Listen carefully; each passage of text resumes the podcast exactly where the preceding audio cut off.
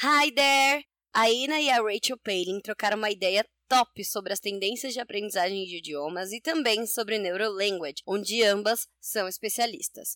Então, bora praticar o listening com esse bate-papo 100% em inglês? Stay tuned and listen up. Then I'm so happy to have you here. Thank you, thank you, thank you. And I apologize to all the listeners because I know they've been very patient. So thank you, everybody. We were struggling to find icons and interconnections and requests and oh, yeah. Rachel, is this the first time you do a live session on Instagram?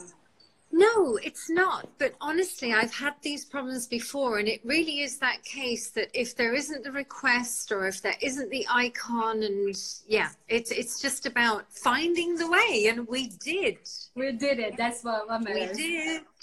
Amazing. Yes. So, well, I have so much to talk to you about, and I'm sure my audience is also curious about, you know, how the brain works, and you know, when we're learning, how can we make it more effective. So, mm. well, we can talk about it for hours, but let's be we could specific here. Yep. And well, just first of all, I just really want to make sure you understand how grateful I am, uh, you know, for you to take your time and come here to talk to my audience. And also, uh, first I wanted to start talking about, you know, what's going on with the language learning all over the world because here in Brazil, Rachel, we have a system, a traditional system to teach English, mm. which I understand is something that happens all over. And I really would love to hear from you your perspective about how language learning is treated around the world in traditional methods and yeah. what is the idea that neuro language learning is bringing you know this new perspective and how this can be more effective with language learners um, I do think that, you know, worldwide we are shifting into new territories because I do think people are fed up with the never ending story of language learning. And, you know, I call it the washing machine. I think we are tired of being in the washing machine. You know, we go into the washing machine in September in the language school. We go round and round all year. We get shaken about. And then in, in June, July, we come out of the washing machine, but we're still in the same place. We're still yes. on the same cycle. And I think, you know, it, it's really that question of, as professionals in education of language, how can we be more effective? How can we be more efficient? But how can we adapt to the learners of today? Because the learners of today are not the learners of 100 years ago when Mr. Berlitz started with his language learning schools and, you know, and I say Mr. Berlitz with great respect because in, in that era it was phenomenal and it was fantastic. But nowadays I think it's about embracing all the knowledge we have and really adapting it to the 21st century and to the modern world. And we live in a globalized world. People need language and we need it fast. And we have brains that are not attentive. We have brains that are all over the place. So how do we learn now with, with all the distractions that we have? Uh, with all the tools that we have everywhere and how can we as professionals be much more effective efficient and get that learning process into a faster way?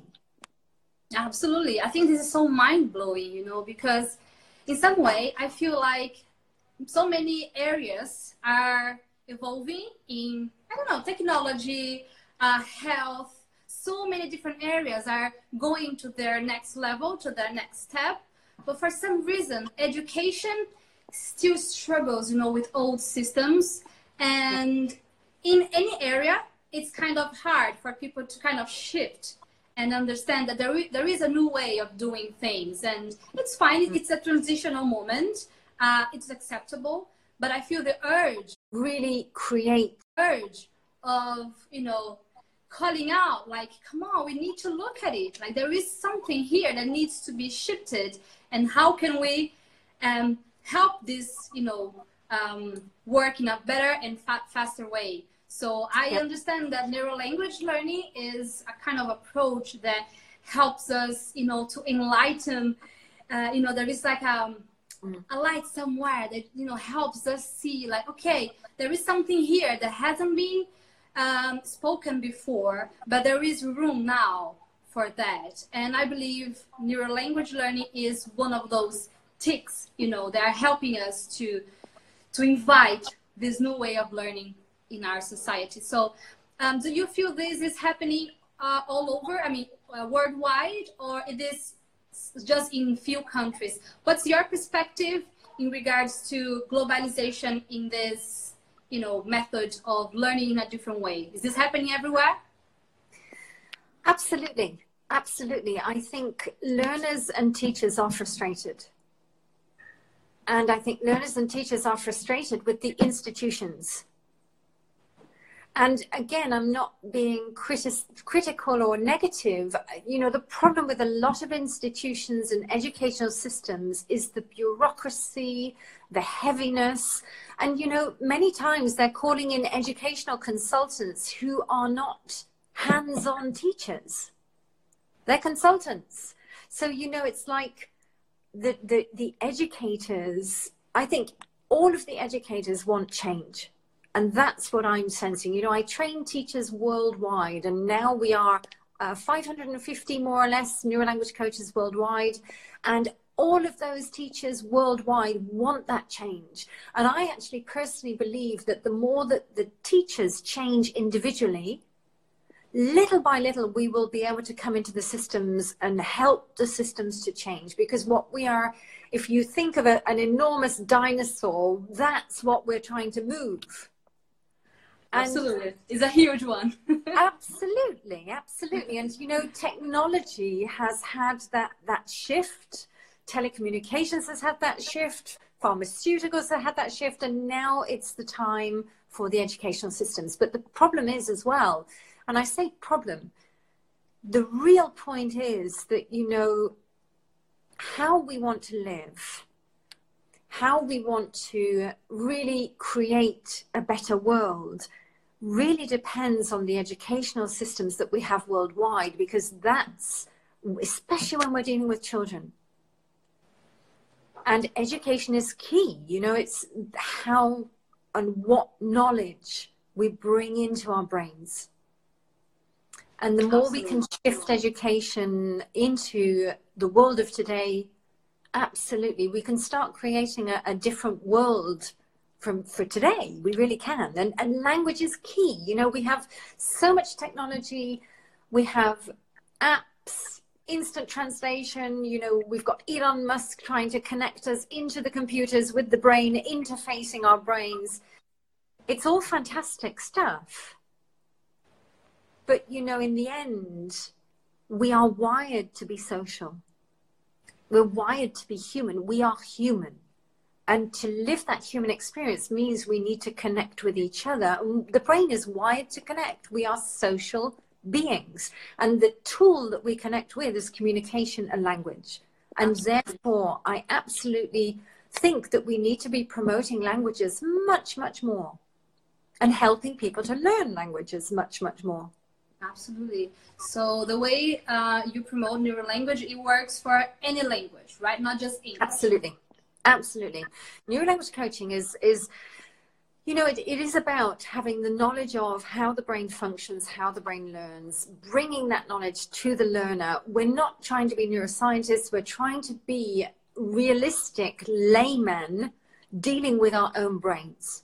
And the, the biggest point is that each and every one of us is different Every brain is different. Yes, we have the same basic functions, but how we interpret life, how we react is totally different for everybody. And when you have an educator that respects those differences and tolerates them and encourages the individual, it's a totally different learning process.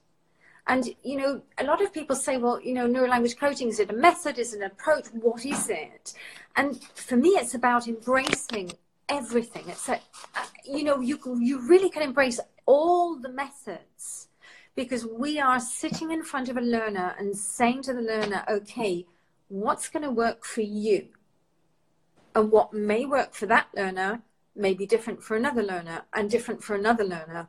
And we're personalizing, we're individualizing, but we're bringing out the expertise of all different methods in the background.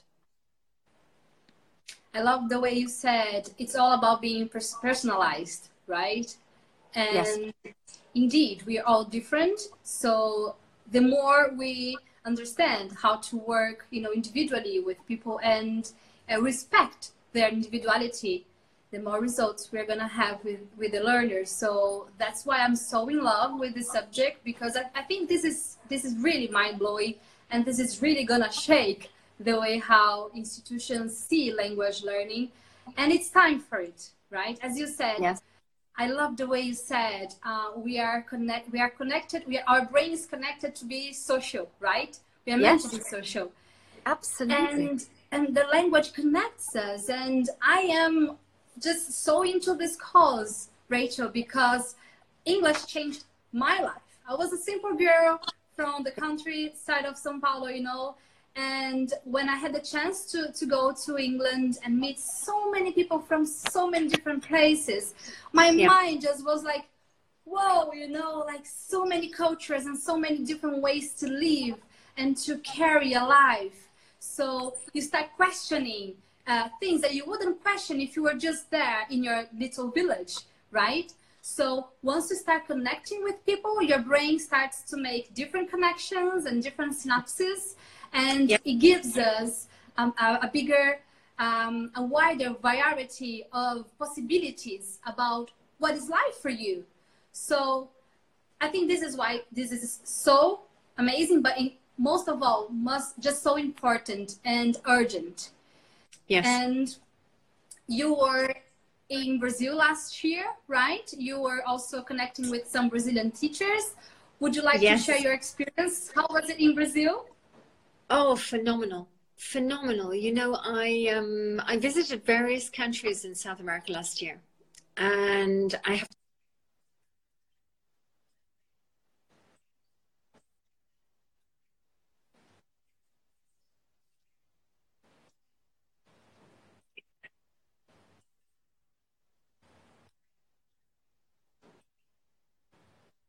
feel safe or this or that honestly, it was fantastic. I felt great.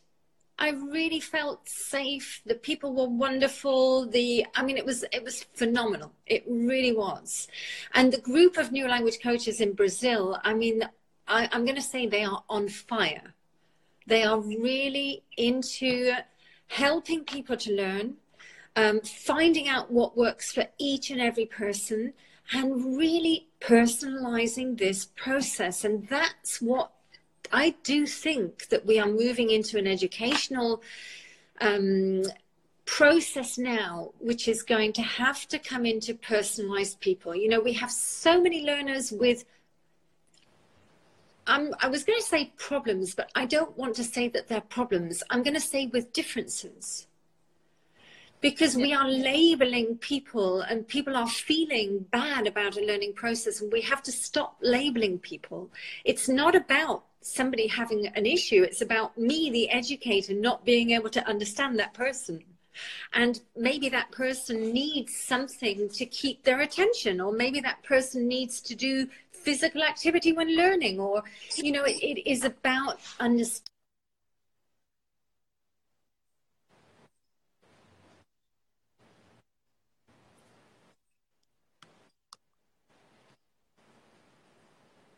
uh, discourse and the Socratic. Rachel, your connection. Oh, sorry, your connection was just choppy. Oh, I, I know. Yes, now I'm back. So I was saying that, you know, through history, um, if we look back, we really started in the Roman and the Greek eras with um, Socratic discourse, getting people to think for themselves. You know, Socrates, Socrates used to bite his lip to keep quiet. And then I think we had that Victorian influence from the, obviously from the, the British Victorian, uh, the, the learner is quiet, the learner is nobody, the teacher is everything, and the, the, the learner does what the teacher says. And this is what we have to now move away from again and come back into that Socratic stimulation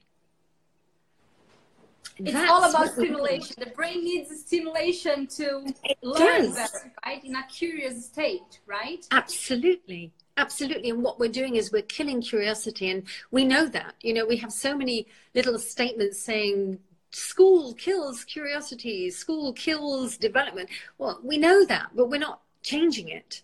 Exactly.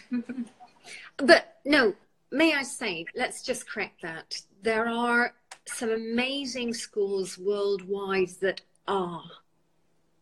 But, but they are not, not enough. the majority, right? Not yet. Yes. But that's where we're heading. We're heading towards that, and definitely it, it is about. I think it's about staying positive and not criticizing the past. You know, everything is perfect. We've yes. done what we've done in the past. We've learned from the experience. We've had some great methodologies. We've still got some great stuff. And it's about now embracing everything and understanding as a teacher how we firstly, how we can change, how we can understand the brain, and then how we can help others to do the same. Amazing. And I am very um, optimist about it. Me too. Absolutely. Rachel, I've read your book, which is uh, Brain Friendly Grammar. And it's amazing the way how you put those information together. And I would like to know if you want to share with us, I mean, why did you re, uh, why did you write this book and the effectiveness of approaching grammar in a brain friendly way? Mm, thank you for uh, talking about the book. Um, firstly, I do want to say to all the listeners, you know, I'm really grateful that all of you are there. Uh, Joao, uh, you're saying that we are changing. Yes, you are. You know, a lot of teachers out there are intuitively changing, definitely. Now, I actually um, wrote the Brain Friendly Grammar book second. So the first one was about neurolanguage coaching, and the second one was this question of how can we transform the, the grammar learning process? And I think many of us are traumatized by the grammar learning process at school and with teachers. You know, the traditional teacher coming in with grammar. Um, I have to say that, you know, for me, how many times do we stand in that learning process as a learner and we really feel bad? We really feel stupid. We really feel oh my god i can't get this. And many many times as a teacher we don't realize that we are actually making our learners feel bad. So for me it's that question of whenever I'm with a learner, how can I avoid that that feeling ever comes out? I want that learner to be interacting with me. Uh, you know, we have that wonderful Benjamin Franklin quote involve me and I will learn. So it's about the teacher actually stopping being a teacher. We have to stop talking at people and we have to start talking with and this means we have to come into, especially with grammar, I would say to lose the books and come into that very brain friendly coaching conversation where we are quietly interacting, we're arousing curiosity, and I am trying to understand how to get you, my learner, into this grammar fast. Mm-hmm mm-hmm. and and do it and use it and feel it and live it so that you've instantly got it. That's what we're trying to achieve. This is revolution. It is revolution. It is. And i have to say you know that the, the ones that are doing this training with me and they really are doing this we are transforming that learning process because we have you know, this morning I was with some some of the teachers training with me, and we could have been hours talking about grammar, and they were excited. I was excited. We were curious. I was the French learner. We were doing French, and it was phenomenal. You know, we were having fun. Amazing. And we've got learners having fun with grammar because what we're doing is we're creating patterns, we're creating connections, we're getting them to be stimulated, we're asking them, How is this in your language? Let's compare it. I mean, it's phenomenal. It really is. It needs to be fun. It does. It does. And then when we've when we've talked about it, then I would say to the learner, okay, now come into the books, go and do some exercises, see, play with it, and then come back and tell me how it was. You know, and, and then you can use all those wonderful materials that we have. But firstly, it's that dialogue and, and interaction. That's key, absolutely. This is a very key ingredient. And Rachel, how many languages do you speak? Uh, io non falo portoghese. Non falo nem non falo português. Pouco de português. Um, I actually speak Spanish, um, French, Catalan, Italian, German. I'm learning Russian, so I would say I can speak baby Russian. Yes. I can understand Portuguese, and yes, I hope to really increase my Portuguese over these next years, definitely. And obviously, the more I come to uh, to uh, um, Brazil, the more I hopefully will be absorbing. Any intentions to come to Brazil soon? Um, it could be. Um, let's wait and see. Um, there might be uh, something in the pipeline. I'm not going to promise anything just in case, but looking uh, forward yes. to having you here anyway.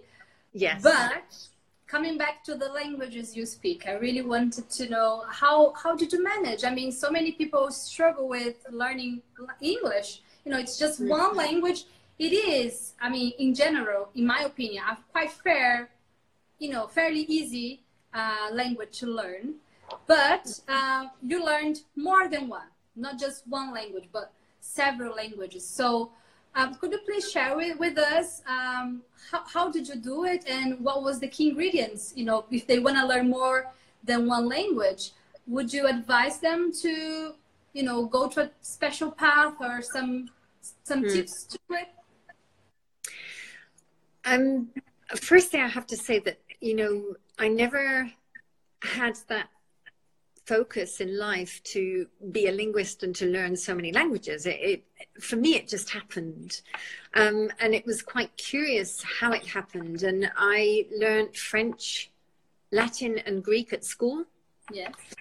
Um, and in a very school process, I used to hate Latin and Greek, although now I look back and I think, wow, that was so useful as a structure, as a introduction into language. But, you know, as a child, nobody explained that to us. Mm-hmm. Nobody explained this is going to be the key for languages, you know? So, um, when I was 15, I actually met my future husband in Spain and I actually taught myself Spanish. Uh, never had a lesson in my life. I started writing letters to him and he started writing back to me and that's how I learned. I took my father's teach yourself Spanish books and I really started to write letters, receive letters, translate and, and that's how I learned. And then... You had a special reason. I did. I was extremely motivated, high motivation. And at the age of 17, I actually moved to Spain to live. And in those days, I've moved back now, yes. I mean, we're talking about 30 something years ago. I, am uh, really talking about the years in the 1980s when I moved to Spain.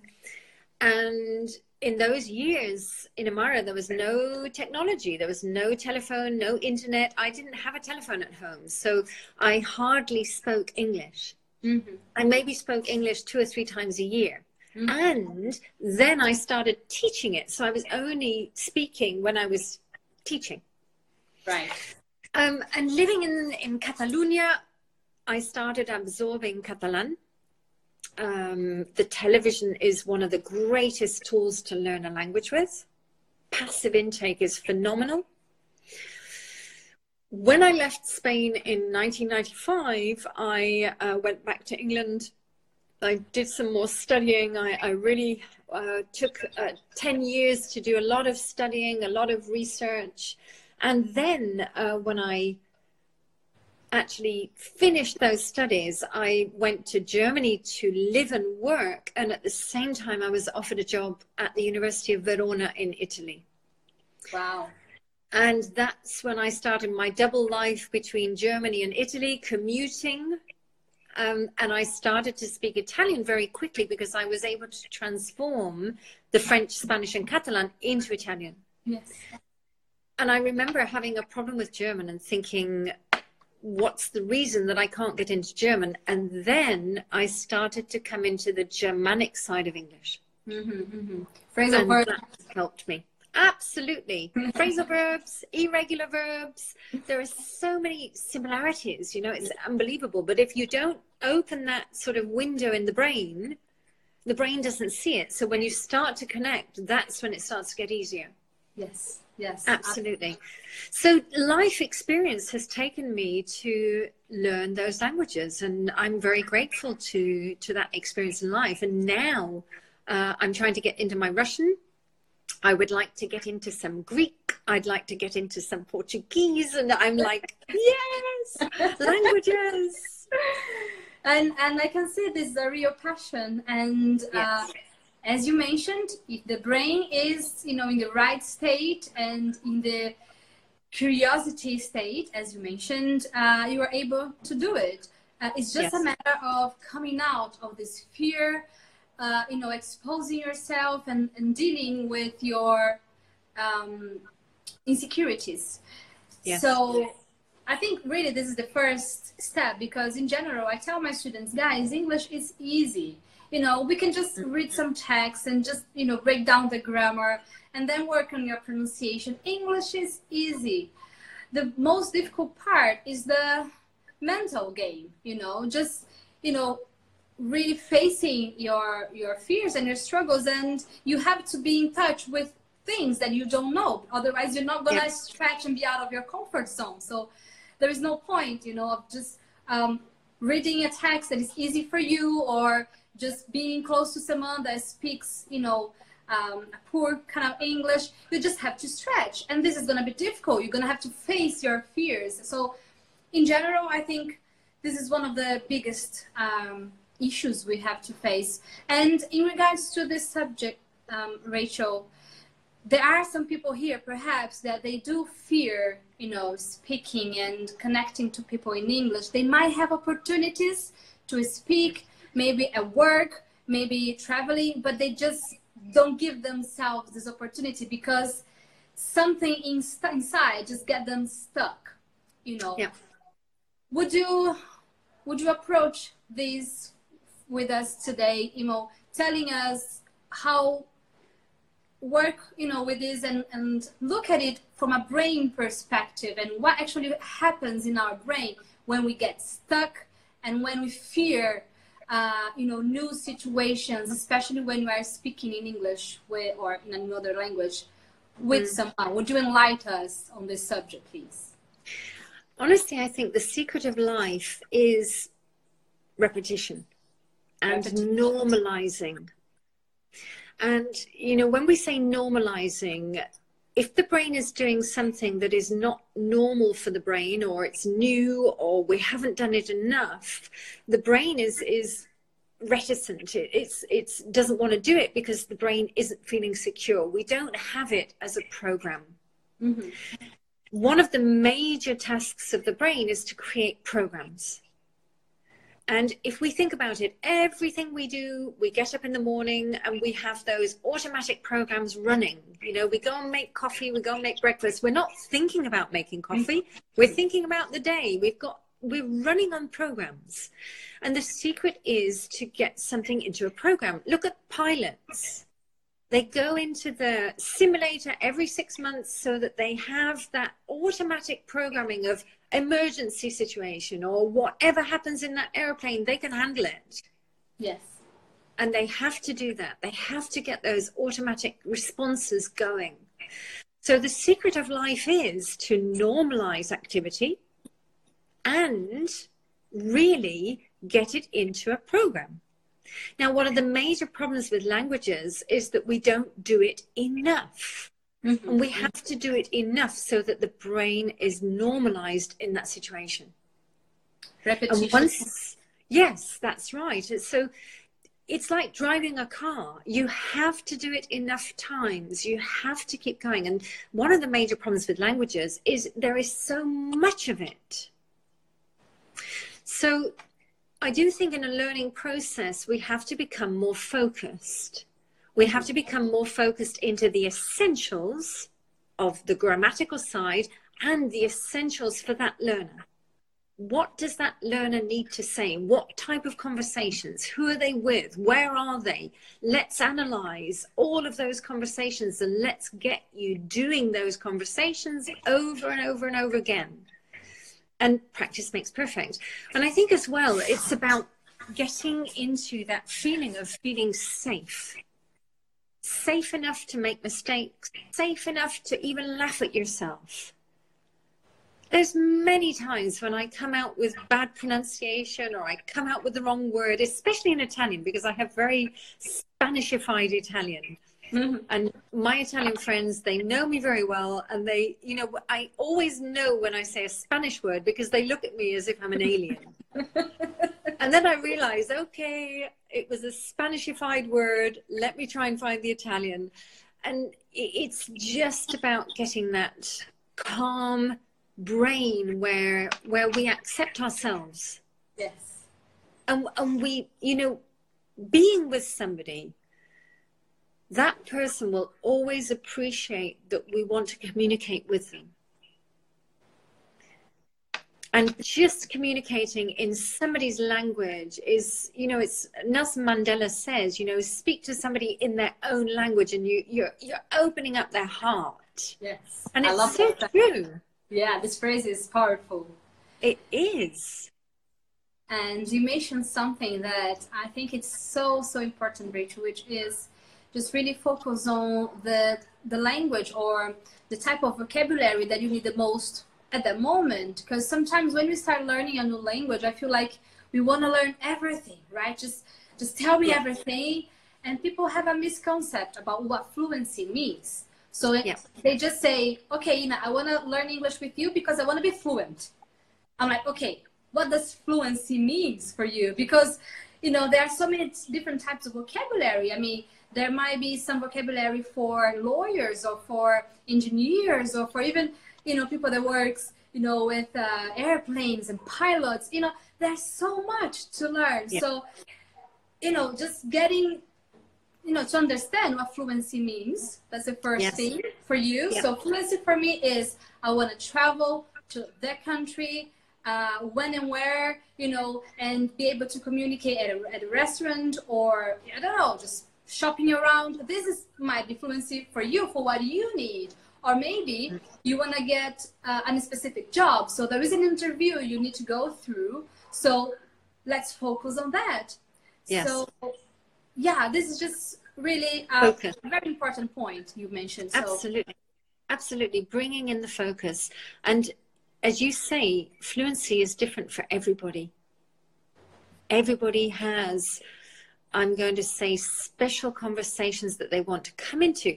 But then, as language specialists, we also understand that there are certain repetitions in language, like giving opinions, mm-hmm, mm-hmm. giving explanations, asking questions. You know, there's basic skeleton language that we as experts could be also bringing in to get people focused into the, the type of language that they need Yes.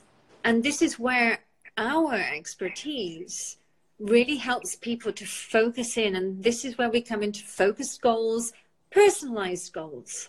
Yes. And if I can, I just seeing uh, Cruz, Joanna, Joanna Cruz, you're saying about practicing conversation. Um, honestly, I would connect with um, friends that are Anglo speaking and and you know try to build up some social connections where you're meeting a group of friends you're able to speak in english even with your own friends even with family. You know i've got families who maybe have a day where they speak in english together and they make it a fun day. And it's mm-hmm. funny because maybe they're not perfect it doesn't matter. The point is the brain switching languages. The more that we train the brain to switch from language to language, the more versatile and the faster the brain gets. Yes, absolutely. It's training. Everything is about brain training. It's about physical training. If you want to run a marathon, you know, you're gonna have to work on it. Or if you wanna play an instrument, you know, you're gonna have to be there, maybe the piano. You're not just gonna do it once or twice or three times. You have to practice. You have to go there every day for a couple of hours if you wanna be good at it. So yes. I really like this uh, analogy, you know, with languages and working out. That's the first. Yeah. Working out and instruments. I think they're all about abilities, and it all re- requires training and repetition. So, yes, absolutely. And um, just looking at Sara, Sara Suare, um, preciso estudar molto. No, honestly no you don't need to study a lot. And and this is this is a, again i think it's a misconception with language learning. Let me if i can be a little bit provocative for the learners out there. Uh, Inamara you know you've heard me say this before. Um, the there is a, a an american program um, it's a us military program and they have an accelerated learning program. And they are getting people to learn a language in six weeks. Whoa. Does that work? Now well i've no idea because obviously i can imagine it's a top secret program. Okay. but from what i understand it is the subconscious input into the brain now, I think this is very, very interesting because, you know, as children, we learn a language subconsciously. Mm-hmm. When we're growing up in those first five or six years, we learn, we absorb the language. And as adults, we think that we have to study a lot. Yes, we, we have to study, and yes, we can study, but passive input, exposure to the language mm-hmm. is absolutely essential. Yeah. Now there is a there is a polyglot. Um, oh, I'm trying to remember her name. Lydia Lydia Machova. Mm-hmm. Um, she has learned, I think, five languages fluently and another two languages, those seven in total. And she explains that she learned it by watching her favorite series, Friends. Wow. So just by watching the TV, taking the language in, you, you know we absorb so much and this is the part that we forget as adults mm-hmm. and even if you're not listening actively that you're just it's in the background the subconscious brain is hearing it but you're not paying attention to it is also effective mm-hmm. interesting interesting I'm, I'm all about exposure because i think if you can't if you don't really read or listen because that's how English comes in, right? I always say input and output. So yes. I find it hard to do your output, which is writing and speaking, if you can't really read or listen to things properly. So hmm. in general, I like to do around average 70% input for 30% output. So if you want to hmm. have a really impressive output, you need to have like you know to double you know your your exposure to to the language. And yes. i don't know. I just feel like when i when i do it with the text when i follow the text with the audio i feel more confident when you know i know that what i'm having on my input. But what you're saying it's just about hearing even if it's in the background. So that's new for me I'm not sure how I would um, put that, you know, in a method or something, but it's good to know that it works in somehow and there are yeah. people that do it. Yeah, and it's it's not about putting it in a method. It's about actually, you know, learners come to us and we work together with learners. And what we're trying to do is encourage learners to go away and expose their brain to the language as much as possible. Uh, reading, I had clients who literally, uh, one client called Thomas, never forget, he used to come out with the most amazing vocabulary. And I used to say, Thomas, where did you get that from? And he'd say, oh, it was that book or this book. He would only read in English. Uh-huh. Amazing. Wow. And then you have, I remember when I was living in Spain, the, the television, you know, just things that I'd pick up and I'd think, well, where did I get that? And then I'd realize from the TV So it's phenomenal that, I mean, the TV, you can love it and hate it. If you take it as an educational linguistic tool, it's fantastic. Yes, yes, absolutely. It really is. It it's is. True. It's true. And, and we have the proof because, you know, the Dutch and the Swedish, they are ingrained in English because they have English television. And as children, they are watching English television. Yes, their English is so good. I've met it's some. Phenomenal. And I was really impressed. It was like people, like they were really young and they were polyglots. And I was like, come on, let me know, what did you do? Because I was struggling with English when I first came to England in 2007. I had the amazing opportunity to meet those people. And I was like, really young people, like 17, 18, 20 years old. And mm. they could speak their language, native language, English, and sometimes another third or fourth language so young. And i was feeling come on i have I'm, i must be doing something really wrong here. Mm. and then i had the chance to to understand a bit more how they do. But yeah those people up north they're really good with that yes. Yes yes. Just imagine if we had more countries where children are exposed to english. Yes yes and I'm not encouraging television. I'm just encouraging language. Input. You know. Yeah, input. It doesn't yes. matter. Yes. Yes. Yeah.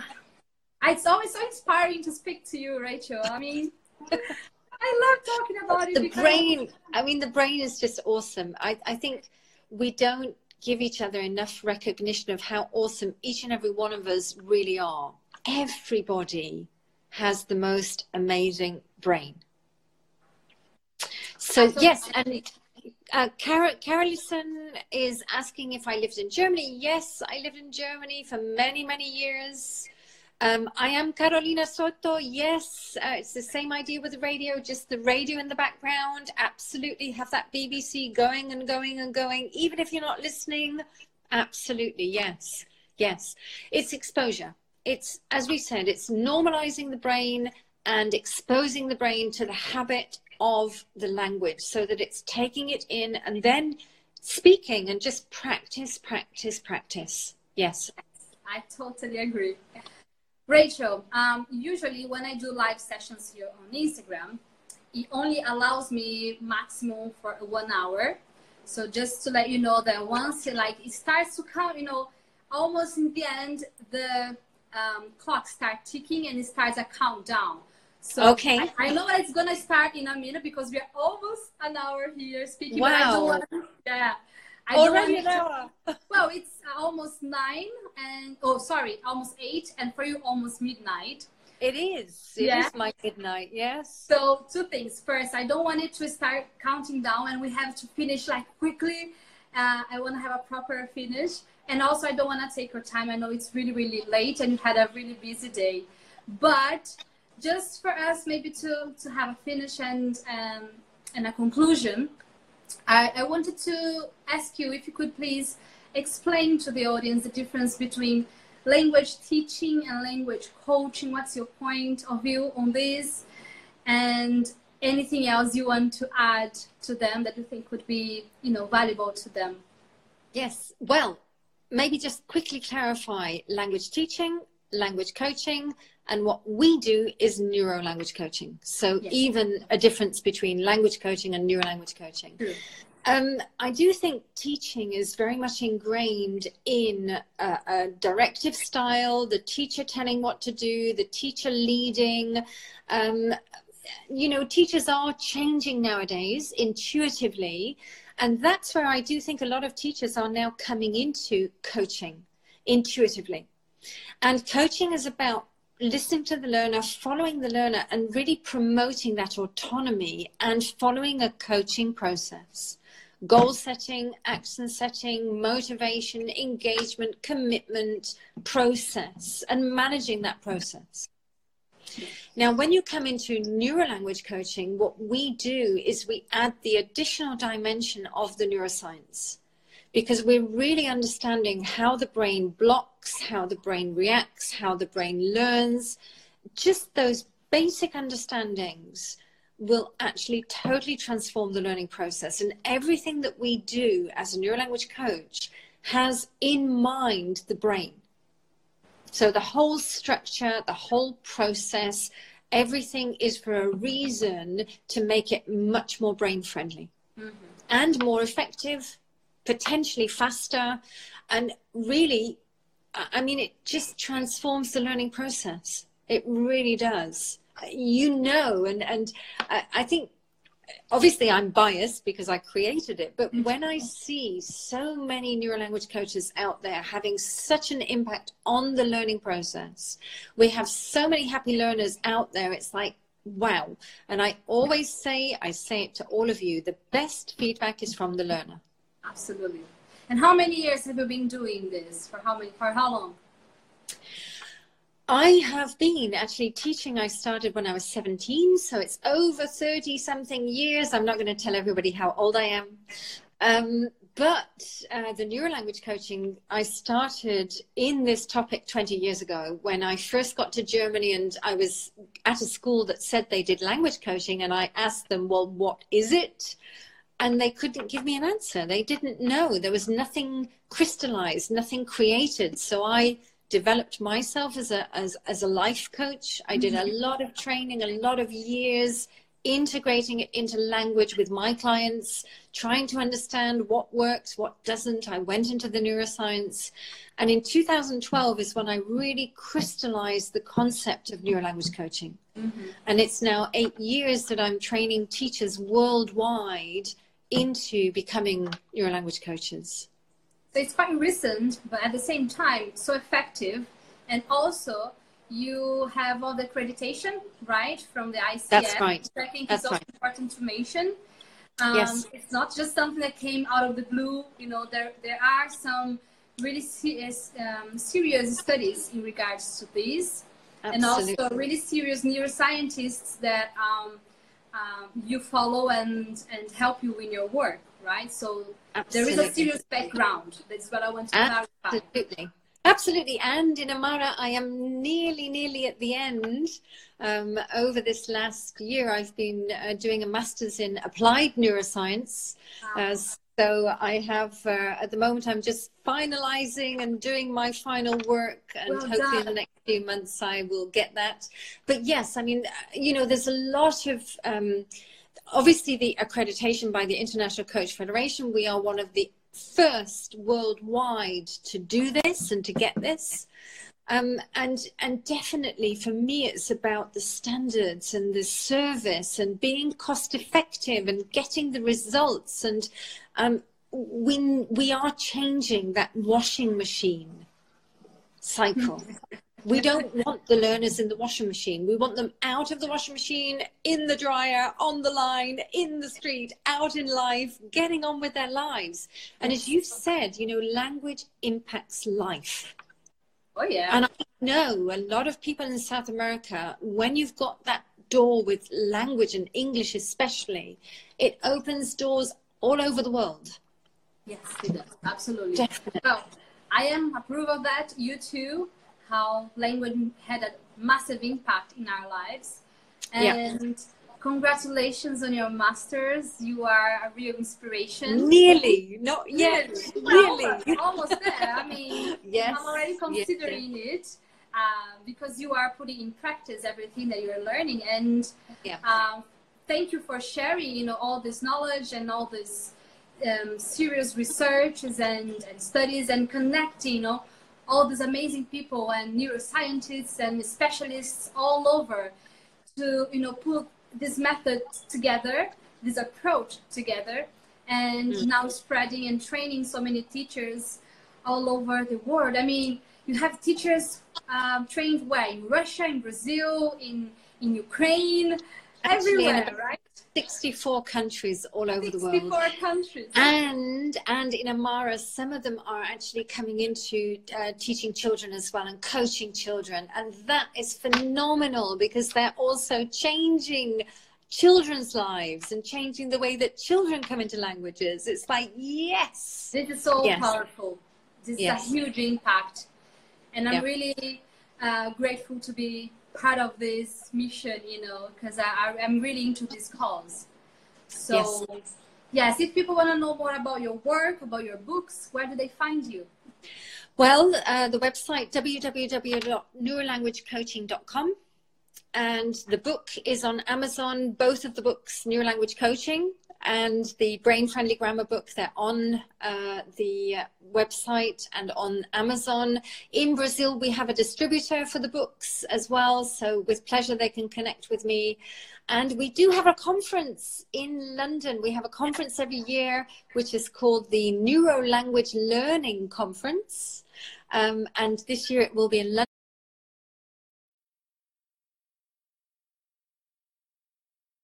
About the in London. I'm hoping to see you there. I'm yes, hoping, yes. hoping. I mean, I just have to, to have a new passport, and I'm doing, you know, my best to hurry with Yes. this. But I was last year in Portugal, and it was amazing. I'm amazed. It was a really mind blowing experience, you know, to connect with so many specialists, and I really, really gonna I'm gonna make my best to to be there with you in May, end of Yes. April, beginning of May, and I'm really, really looking forward to it.